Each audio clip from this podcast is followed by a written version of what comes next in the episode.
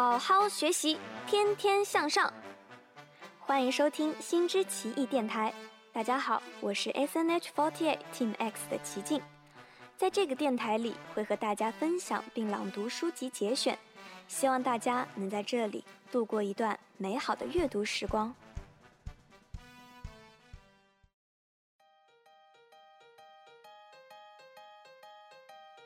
又到了本周的新知奇异电台时间啦！上一期节目呢，收到了不少粉丝的留言和评论，我都有看过，有很多写的都非常不错，让我甚是欣慰啊！所以这一期呢，给大家准备了超级棒的福利，如果想知道的话，就一定要听到节目的最后哦。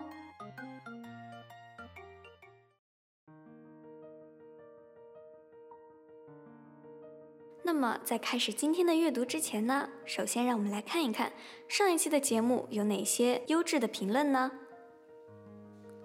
首先是这位口袋 ID，你看起来很好吃，兔子。初看到这个名字还有点震惊，想着这会是什么样的一本书，听了之后发觉自己还蛮喜欢的。宇宙看似一个很宏观科学的概念，和超度这样一个有点封建的概念结合在一起。居然产生了一种特别的和谐感。小丑到底有没有死，在哪个宇宙里死了，谁能知道呢？而这个事情的意义又在何处呢？可能就像文章里说的，只要思考对了问题，人人都容易得抑郁症。所以，不如放下一些想不通的事情，做好该做的事情，是不是就不会那么抑郁了？第二位是口袋 ID。P E N G X U E Y O U。对外国人来说，这次电台的书籍含义很深。听了一次听不太懂其意，再听了十几遍才稍微懂了点。人们总是把自己的生活环境作为理所当然的前提条件，但换个角度来思考，人们认为的理所当然的环境，并不是命中注定的，而是人们自己做选择的结果。有不同的选择，会有不同的平行宇宙。人的一生需要连续不断的选择，但愿不后悔自己的选择吧。最后想好好夸夸静静，朗读能力明显提升，声音语调越来越舒适，非常棒哦。第三位是来自口袋 ID 为叶灵。听到小丑说平行宇宙的各种可能性时，我突然想起来《武林外传》里佟掌柜说的：“如果当初，如果当初。”人生哪来的那么多如果当初？与其去想当年的自己选择是不是正确，换一个选择又会有怎样的结果，不如牢牢把握住现在的一切。薛定谔的结局就交给薛定谔吧，当下才是最值得珍惜的。愿无岁月可回头。接下来的一条评论来自欢乐的胖子，在幽默戏谑中谈生论死，但总是个洒脱的人啊。最后一条评论来自口袋 ID 为 S T A Y G O L D。认真听完了这期内容，感觉里面有许多话十分的讽刺，例如敬业是宇宙中最应舍弃的品质，思考是违法行为，遇到问题逃避问题才是更健康的处事原则。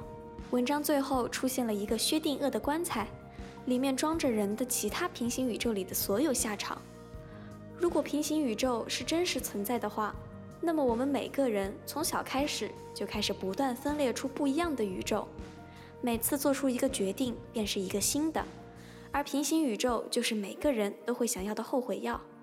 只要现在的我被超度了，那么我是不是就能回到那个选择节点，进入平行宇宙呢？然而故事最后告诉我们，不论你进入哪个平行宇宙，做出了什么决定，怎么活都是错的。生死皆苦，淡漠如是。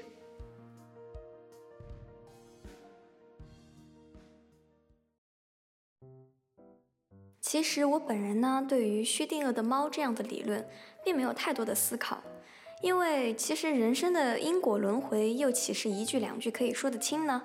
一个又一个的平行宇宙，实在是太复杂了，不如简简单单的做好当下的每一个选择。至于其他平行宇宙中的可能性，就都扔进棺材里见鬼去吧。敬业是宇宙中最应舍弃的品质，思考是违法行为，遇到问题逃避问题才是更健康的处事原则。对于这些略带讽刺的理论呢，听起来真是让我赏心悦目啊。不过仔细想想，这并不是地球上的理论，这是在天堂的理论。所以，愚蠢的地球人啊，还是好好工作，加油吧！以上呢，就是上一期节目中我们精选出来的一些优质的评论，以及本人的一些看法啦。那么接下来就开始今天的阅读吧。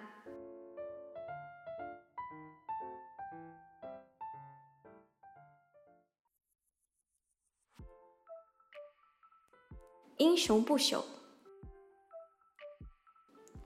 有些人为了别人而活，有些人为了别人而死。撤单在电影院里看最新的超级英雄电影。函数侠的第以三十二为底，六十一的对数部。这部戏里，风靡宇宙的函数侠和同一电影公司里的其他英雄们，又在宇宙中行侠仗义，挽救很多人，同时也因为随手炸掉大楼、毁掉星球而杀死不少人。至于功过能不能相抵，扯淡数学不好，算不出来。曹德研制了一台爆米花机，经空舟多次否定。如今终于能做出电影院里那种劣质的味道了。考虑到奈何船已经有日子没靠过岸，撤单决定不问原材料是什么。昏昏表现得很兴奋，对爆米花和电影都很有兴趣。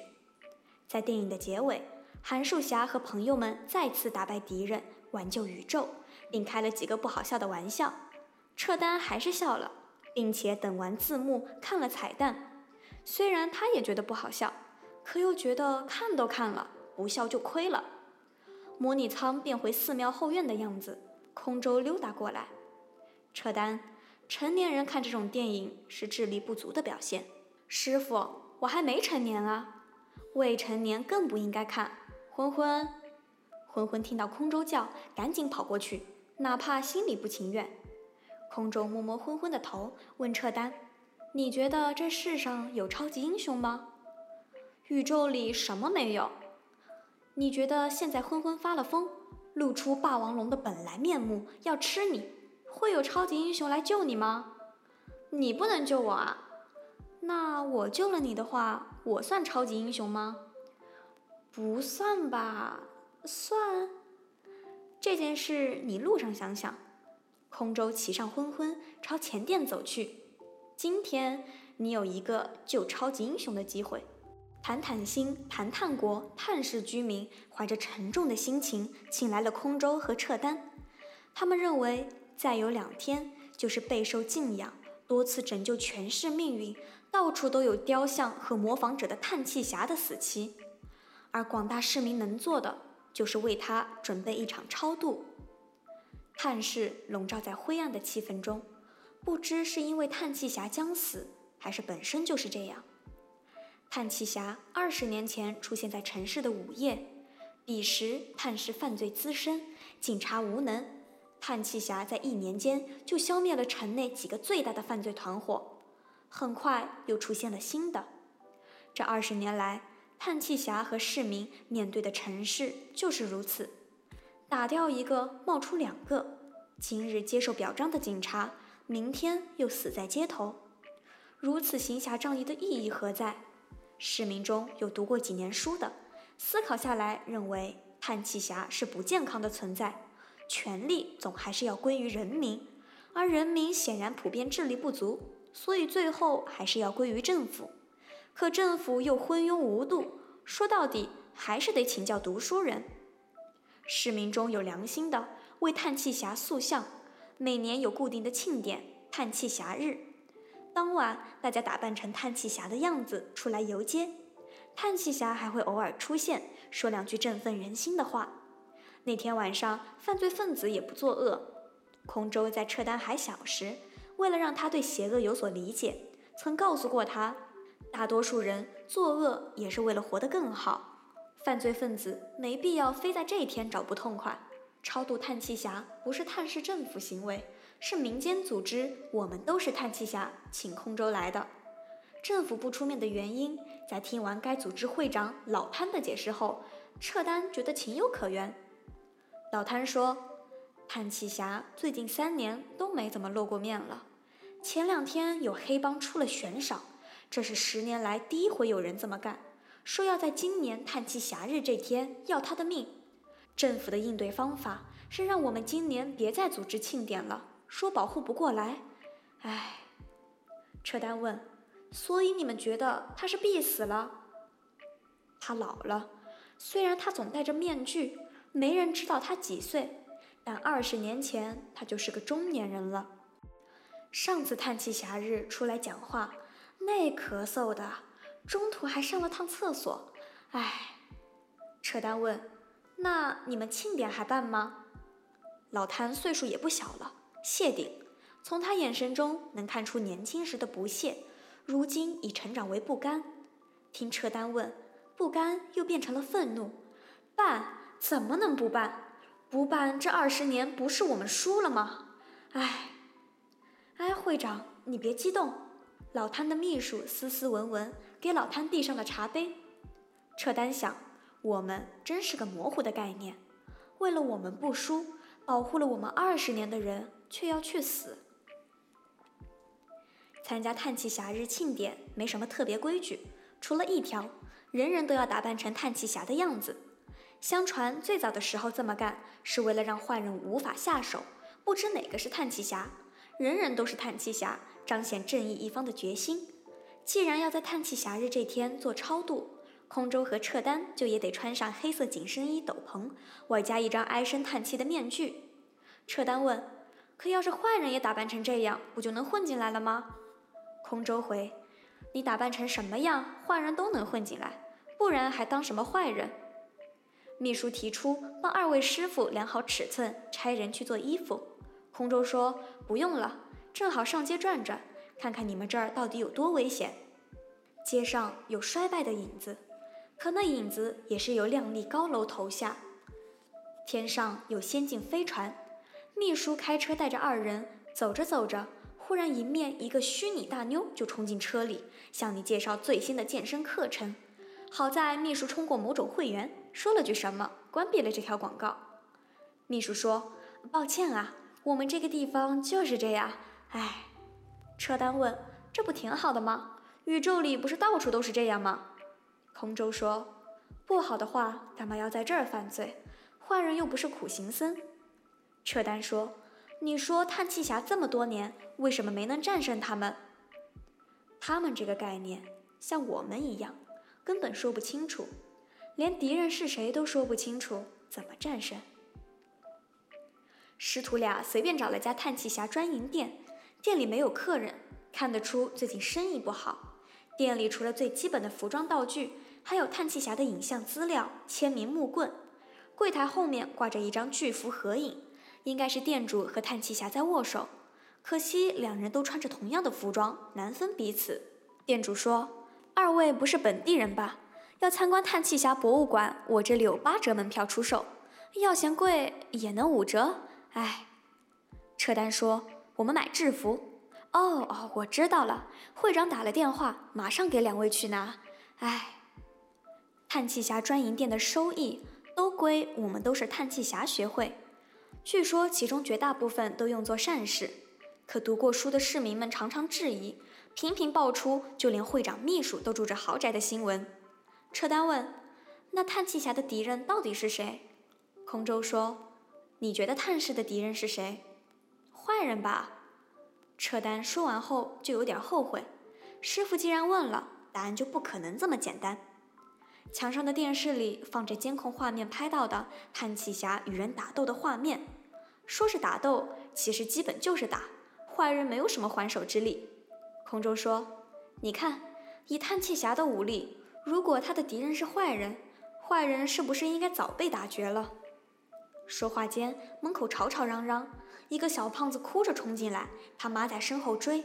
小胖子说：“不是说好了考得好就给我买的吗？哎，我要买。”妈妈一脸烦躁，看到空舟撤单，又添了些羞愧。“哎，你要它干嘛啊？”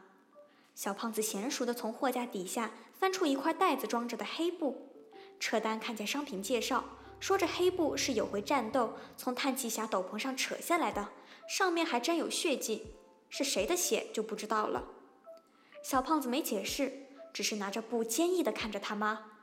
店主这时从后面回来，笑说：“你又来了，哎，你来了我还得把别的买主推了。”小胖子说：“哎，我今天就买。”妈妈无奈付账，小胖子把布揣好离去。车丹想。童年生活在一个真有超级英雄的城市，倒是省了电影票钱。车丹问师傅：“你说后天叹气侠会出现吗？”空舟看着小胖子离去的胖背影：“会吧，不出现，他惹出来的这些事怎么结束？”二人上了秘书的车，撤单还是不甘心：“师傅，他要是真在集会上被打死了，咱俩就真的当场开始超度啊？不然呢？”应该去抓凶手啊！刚才视频你也看了，这凶手连他都能打死，你觉得我们抓得住吗？那他会不会不来啊？唉，秘书开着车没有回头。叹气侠如果因为威胁不来，那跟死了没区别啊。车丹问：“那你们有什么措施保护他吗？”秘书回：“从来都是他保护我们啊。”唉，车丹这时回想师傅的问题。究竟谁是他的敌人？有点糊涂了。空舟问：“是谁要杀叹气侠？”秘书说：“想杀他的人太多了。”唉，空舟说：“二十年杀不死他，没道理今年就能杀死。连超度的人都请好了，你们是知道他必死。我们也是做个准备。先别叹气。”空舟从后视屏幕看着秘书的眼睛。你们不知道谁要杀他，总知道他是谁吧？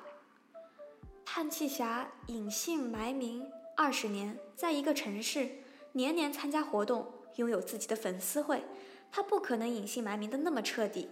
你有不愿意说的就别说，但我们只是做生意，别出什么我们不知道的意外。到时候，秘书说：“二位放心，绝对不会伤到你们。”唉。这回是空舟叹了气，我是怕伤到你们。在空中提出为了保护自己的生命安全，他要骑着霸王龙参加游行后，秘书不得不说了真相：叹气侠三年前就死了，洗澡时不小心滑倒摔到了头，加上感冒了两三天，又因为爱吃油炸食品有严重脂肪肝，进医院疗养了一段时间就死了。走时安详，没有痛苦。叹气侠躺在医院，通过笔记对比和对一些事件的回忆，让老摊相信了他就是叹气侠。说话有口音，不是本城生人。他为了心中正义，保护了探视十七年。死前对老摊说：“这么多年，我发现我也不是为了你们才去跟坏人打架，我就是为了我自个儿。我不这么的吧，心里头就不得劲儿。我死了以后吧，可别有人学我啊。”一来是怪危险的，二来是真犯不上。你看我这么多年，事实也证明了，这个城市啊，它就是需要坏人。有坏人，城市反而变得挺好。哎，你再给我削个苹果吧。这番话只有我们都是叹气侠组织中几人知道。当时他们决定隐瞒下这番话，并隐瞒叹气侠的死讯。由组织中身体较健康的人继续扮演叹气侠，维护治安。这些假叹气侠跟坏人们斗了一年，就明白了叹气侠用十七年换来的道理是对的。打了这个又起那个的原因是有人需要那个，有人需要吃喝嫖赌，有人需要灰色收入，有人需要不按规矩办事。总而言之，人需要快乐。人和人起了矛盾，警察不管的时候。得有人管。协会认为还是不能公布叹气侠的死讯，除了怕市民突然陷入恐慌，还有更重要的原因是，协会经营的专卖店等产业会贬值。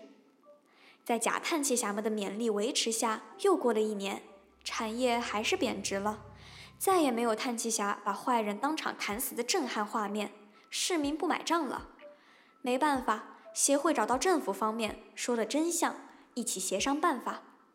当天会议上，会长痛心疾首地把叹气侠和协会的发现告诉了某位领导，说这城市其实不能没有坏人，你们政府不管的地方得有人管。领导说你们才知道啊，还以为你们能比那些爱读书的强点呢。而后天的集会就是两方商量出的，叹气侠退场的完美方式。秘书说：“哎，我们也是没办法，他总不能无声无息的死吧？他可是超级英雄啊！”集会如期开始，一派节日气氛，烟花爆竹，人人都穿成叹气侠的样子，有举着横幅的叹气侠，有站在路边卖棉花糖的叹气侠，也有带了武器。准备应付可能的危险的叹气侠，空中师徒穿着叹气侠的服装，受邀坐在观礼台上，中间的讲台空出，等着叹气侠如往年一般从天而降。人群兴奋又紧张，虽然三年来叹气侠声望下降，争议更多，但喜欢他的人还是喜欢他。比如那天在店里的小胖子，扯丹看到他也来了，虽然戴了面具。但身材实在显眼。老摊坐在空舟旁边，表情凝重。这是撤单猜的，他也戴了面具。那小胖子距离观礼台很近，手里举着那块黑布和笔，显然是在等叹气侠签名。叹气侠来了，从天而降，人群欢呼。空舟发现第一排有个人手揣在怀里动了一下，猜那估计就是安排好的坏人。老谭猛地啊了一声。人群、叹气侠，包括坏人都奇怪地看着他。他摆摆手，示意没事儿。车丹注意到，他用眼神示意了叹气侠。叹气侠顺着老摊的眼神看到了小胖子，于是给小胖子签了名。签好名后，撤单看到老摊冲坏人点点头，他这才冲上台。叹气侠被扑倒在地，根本没给人群救叹气侠的机会。更多人从天而降。是政府的特警部队，特警迅速制服了歹徒，并阻隔了想上前观察的市民。除了叹气侠外，无人受伤。市长出现，跟老汤一起宣布了叹气侠的死讯，并称坏人已被绳之以法。老汤发表了漫长的讲话，隶属叹气侠的伟业，最后说明请了宇宙中著名的法师，会将他超度到另一个美好的世界。人群被笼罩在莫名其妙的气氛中，大多数人选择了接受，不光是接受，简直是松了一口气。空舟对撤丹说：“开始超度吧。”撤丹感觉一切都很荒谬，情绪不是很好，顶了一句：“又没人死。”空舟没说话，看着呆在原地的小胖子。那小胖子捧着黑布，眼里充满泪水，可表情坚毅。随时准备着与什么人战斗，空舟说：“诵经吧，早晚还有人要死的。”